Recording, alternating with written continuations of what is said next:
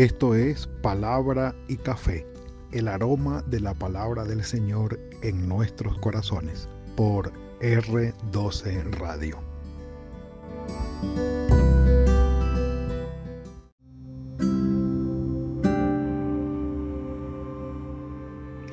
Señor, te daré lo mejor de mi vida. El profeta Malaquías, digámoslo de esta manera, es el último de los profetas de la restauración de quien se han registrado sus palabras para ir luego del profeta Malaquías a un silencio profético en cuanto a que no hubo manifestación de la palabra del Señor durante 400 años aproximadamente, para que luego de esos 400 años de silencio profético, de silencio de la palabra del Señor, irrumpiera y quitara el silencio aquel gran profeta del Señor que dijo, he aquí el Cordero de Dios que quita el pecado del mundo. Si nos vamos de profeta a profeta, esa sería la continuación. Después de un interludio o un, eh, eh, ¿cómo se llama? Un paréntesis de unos 400 años, irrumpe en aquel silencio Juan el Bautista, después de Malaquías. Malaquías, algunos datos, algunos datos.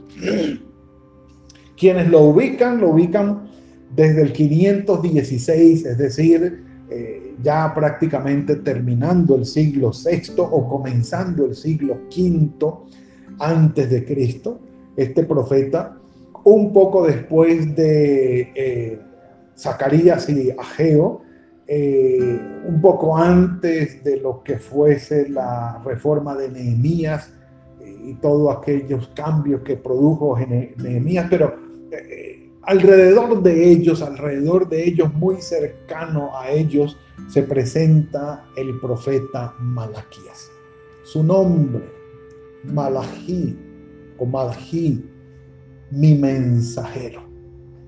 Malak es, es el ángel.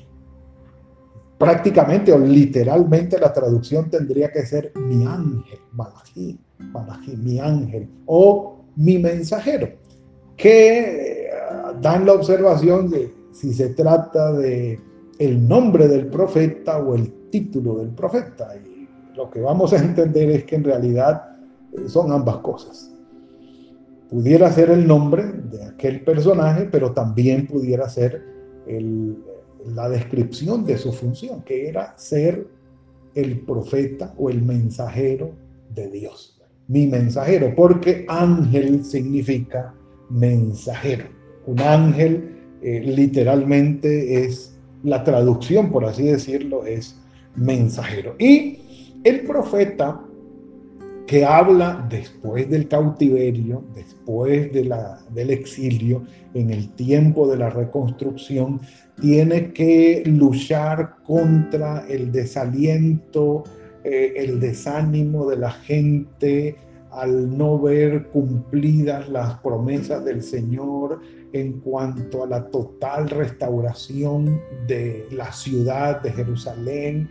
Eh, ya habían comenzado, por supuesto, los sacrificios en el templo de Zorobabel, el templo que reconstruyó Zorobabel, pero eh, había cierto desánimo y desinterés eh, más bien descuido, poco cuidado, poco cuidado, poca delicadeza en tratar y valorar las cosas del Señor, al punto que, como lo dijo Ageo, la gente estaba más centrada en sus cosas, en sus casas, en sus negocios, en cómo sostenerse, en cómo mantenerse, y más bien Dios, el templo y las cosas eran tomado, si no descuidadamente, por lo menos de una manera muy light, muy liviana muy, eh, bueno, allí eso lo podemos resolver con cualquier cosa.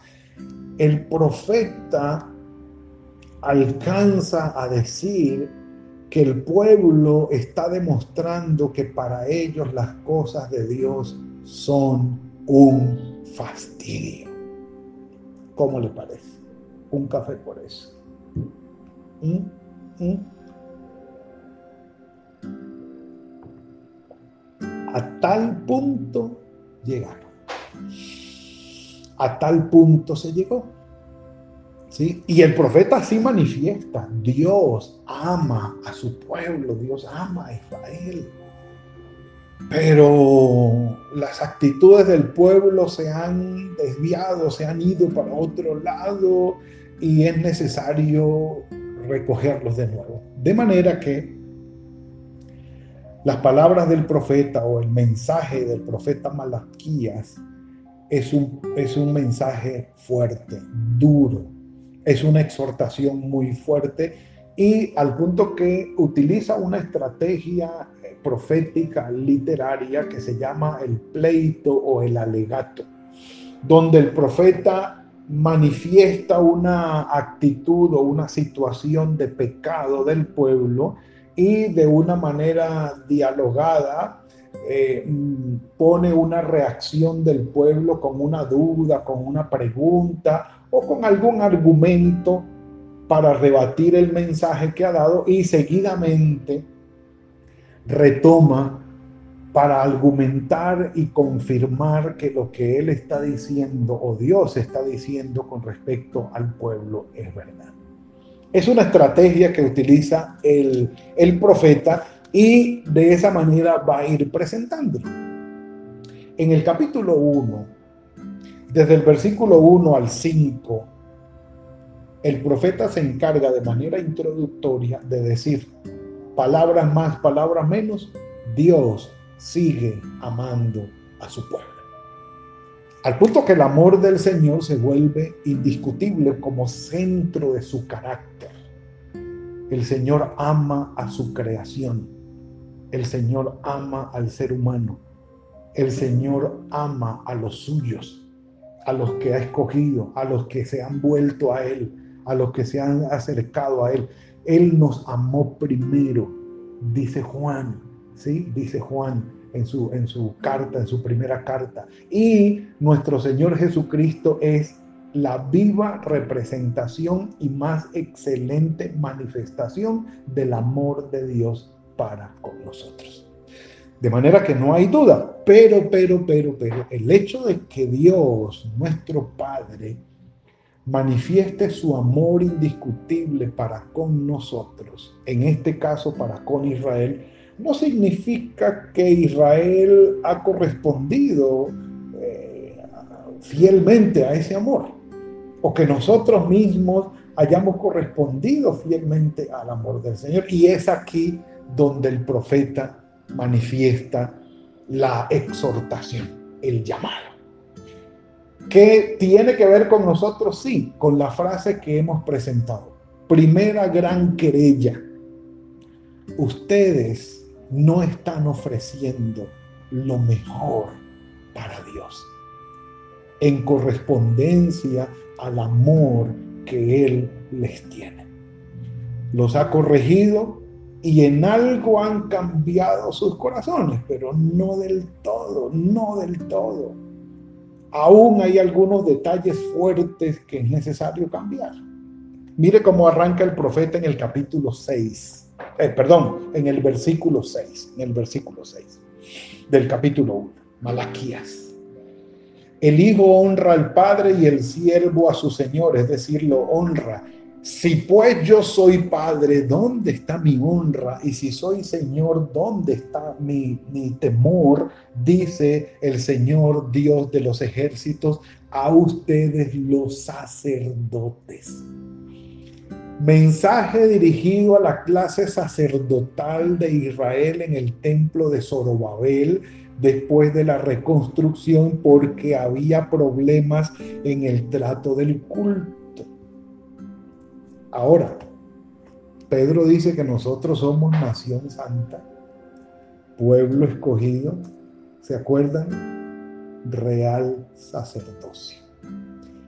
En cuanto al mensaje y el núcleo del mensaje, tenemos nosotros que tomar parte de ello.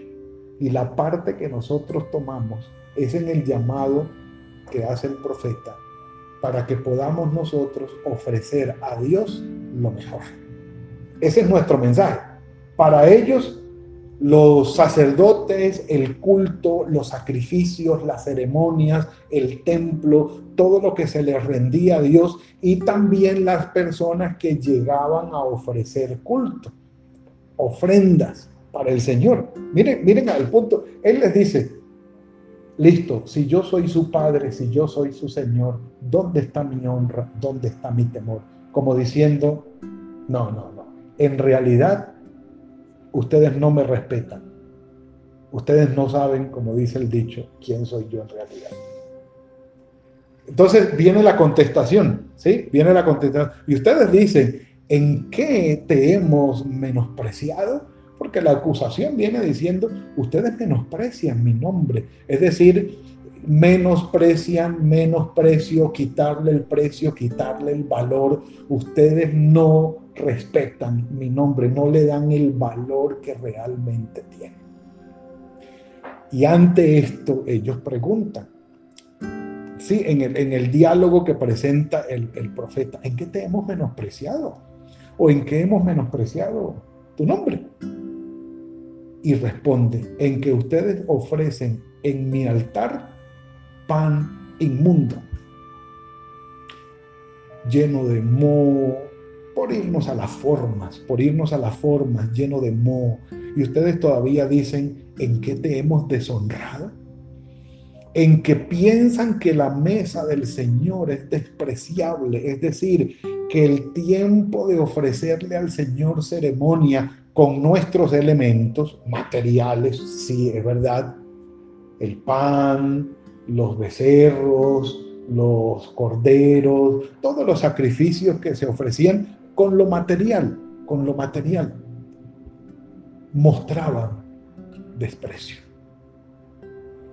Dice, versículo 8, cuando ustedes ofrecen el animal ciego para el sacrificio, ¿acaso no es malo? Asimismo, cuando ofrecen el animal cojo o el animal enfermo, ¿acaso esto no es malo? ¿Acaso le será, eh, perdón, dice, preséntalo o preséntale ese regalo a tu príncipe, a tu gobernador, a tu jefe, sí, al alcalde, aquella persona que es importante para ti, sí, a tu cliente principal, al que más te compra. Sí, vemos que las empresas buscan tratar muy bien a sus mejores clientes. ¿Sí? Ofréceselo a tu príncipe. ¿Acaso le serás grato o te acogerá benévolo? Dice el Señor de los ejércitos. No sé si alguna vez a usted le han ofrecido o le han entregado un regalo de muy poca valía y estima. Es decir, que este regalo no representa el amor, el afecto y la valía que usted tiene como persona. Yo siento que hice eso alguna vez cuando fui niña. Recuerdo que estábamos entregándole regalos a nuestros profes y yo llevé de motivación propia, llevé un jabón envuelto en un regalo. Y nunca se me olvida la cara de desasosiego, de frustración o como de, de tristeza de la profe al recibir el regalo. Nunca se me olvida. Porque con un regalo, con lo que es el regalo, con la actitud con que se entrega, no solamente podemos causar tristeza, sino que podemos ofender. Un regalo que no alcanza la dignidad de la persona de quien lo recibe. Un regalo que se entrega con la actitud que no alcanza a reflejar el respeto o el honor que se tiene para con la persona que se le entrega. De eso estamos hablando. Y dice el profeta, anda, ofrécele un regalo a tu príncipe como lo que tú vienes a ofrecerme a mí. Se va a ofender, se va a ofender. Y sigue el alegato, sigue el alegato. Dice, ahora pues, oren por el favor de Dios para que tenga piedad de nosotros, pero ¿Cómo pueden agradarle si ustedes hacen estas cosas? Dice el Señor. ¿Quién hay entre vosotros que cierre las puertas o alumbre eh, mi altar de balde? Es decir, cualquier cosa por sencilla que ustedes hagan, Dios la toma en cuenta. Prender el candelabro, cerrar una puerta. Estamos hablando del templo y, del altar como tal. Dice el Señor, ninguna cosa que tú hagas para conmigo yo lo voy a tomar en mano, va a ser valioso para mí. Entonces no se trata de ofrecer lo grande, sino la calidad de lo que ofreces y la manera en que lo ofreces. dice el Señor. Ahora, mire lo que dice. Versículo 11 porque desde donde nace el sol hasta donde se pone grande el nombre del Señor en todas las naciones y en todo lugar se ofrece a mi nombre incienso y ofrenda limpia. Es decir, soy el dueño de todo esto y merezco la, la alabanza. Espero de ustedes gratitud. Sería lo más natural, lo que fluye de manera natural. Y dice, mi, nombre es tenido en cuenta en toda la tierra. Dice, grande es mi nombre entre todas las naciones, pero ustedes lo profanan cuando dicen, la mesa del Señor, ah, ofrezcamos allí cualquier cosa, vamos pues, ah, listo, llevemos, ¿qué, hay que llevar? Llevemos, llevemos. Miren el punto. Versículo 13. Además, ustedes han dicho, qué fastidio es esto. Qué fastidio es esto.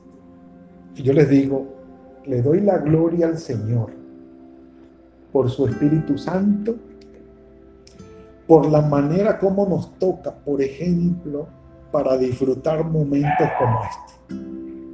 Para disfrutar momentos de ir a su palabra, de recibir la instrucción, de ser alimentados, de darle la gloria a Él, de recibir con gozo su palabra y de veras, de veras que por lo menos en tiempos de palabra y café no hay ningún corazón obligado levantándose un poco más temprano para que quede algo de tiempo y a esta hora podamos conectarnos y tener este espacio para la gloria del Señor y la bendición nuestra. Pero lo que estamos diciendo es, Fastidio no, nos agrada, nos agrada. Qué rico poder levantarnos, cafecito, Biblia, eh, tener este compartir y, ofrecer lo que el Señor tiene para nosotros. Lo disfrutamos en realidad. Y por eso les digo, gloria al Señor por su Espíritu Santo que está en nosotros, que nos motiva y nos lleva a disfrutar de lo que Él tiene para nosotros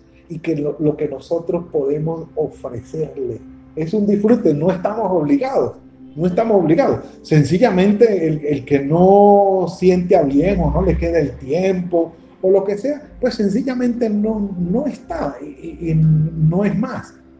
Pero hay quienes en algún momento, y soy testigo de esto, en mi temprana juventud y en mi adolescencia, haber dicho, ir a la iglesia,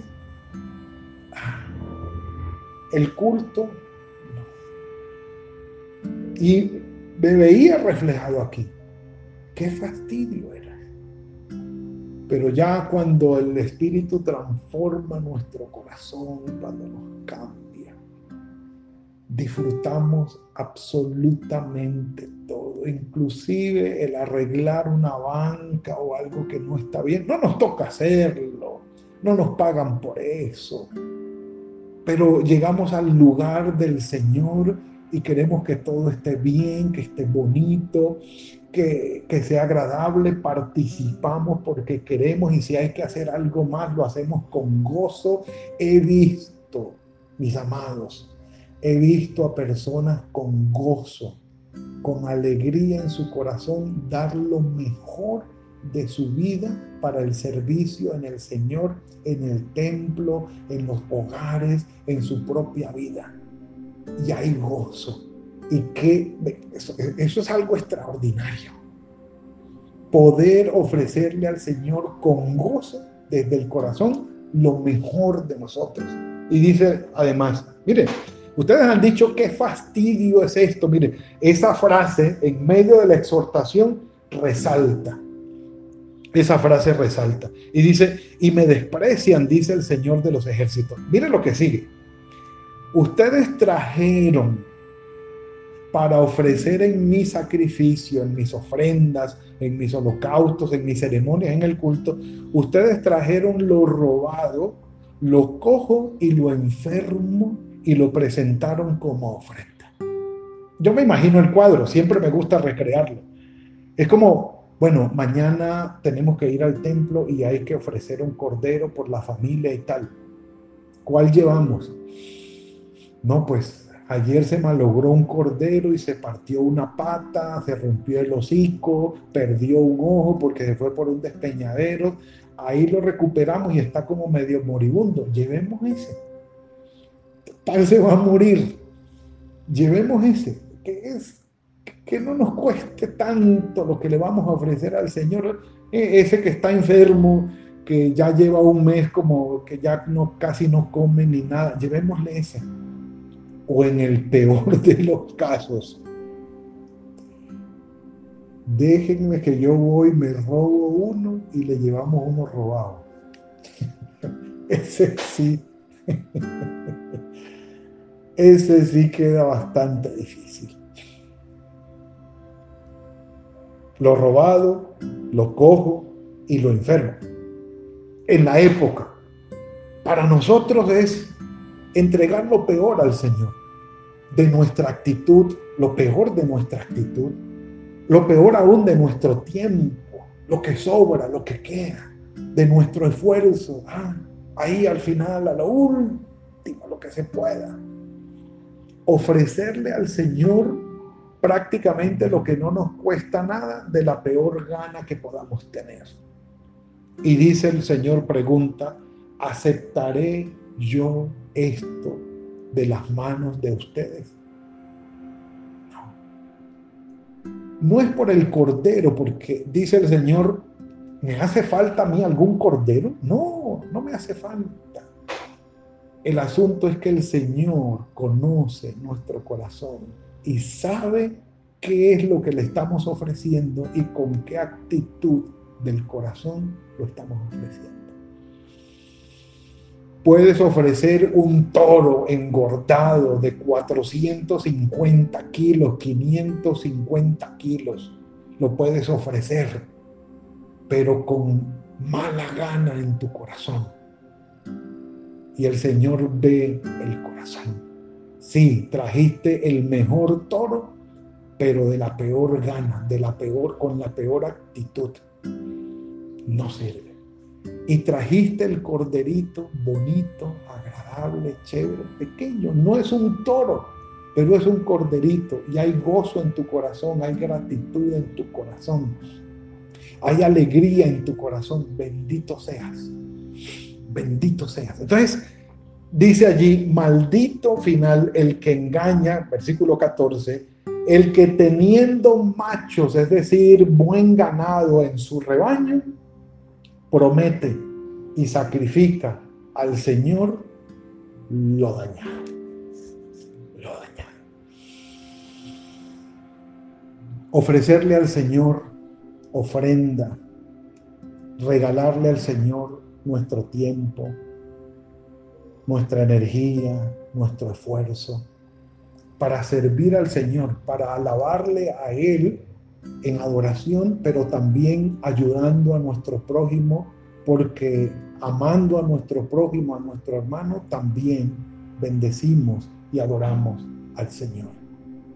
Mis amados, la exhortación que nos llega a nosotros hoy está en el título. Señor, te daré lo mejor de mi vida, de mi tiempo, de mi esfuerzo, de mis recursos, de mi trabajo, voy a darte lo mejor del mejor, de la mejor actitud con el mejor corazón que yo pueda tener.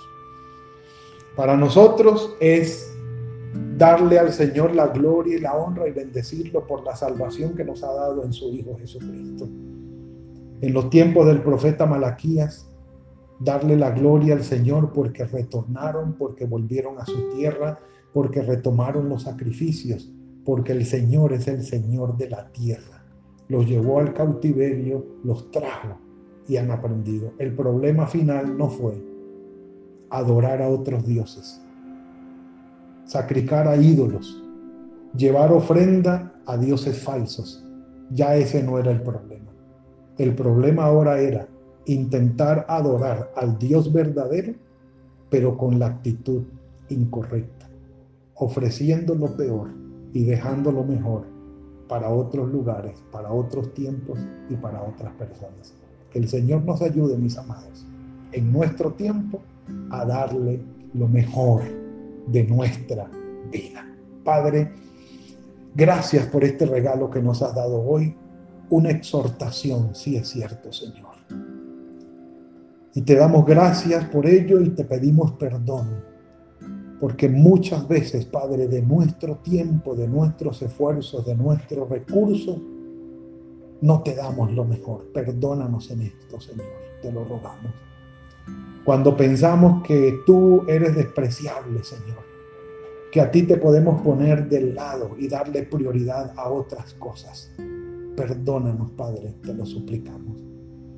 Ponemos delante de ti nuestras vidas para que nos ayudes en el poder de tu Espíritu Santo a gozarnos en ti, a dar lo mejor para contigo, para con nuestros hermanos, para con tu obra, para que el Evangelio tuyo crezca y se multiplique. Estamos en tus manos, Señor. Guíanos en esto. Dejamos delante de ti este día que ha comenzado. Con tu bendición dirígenos, Señor, en el poder de tu Espíritu Santo. Y gracias por estar con nosotros. En tus manos estamos, en el nombre de tu Hijo Jesucristo. Amén y amén.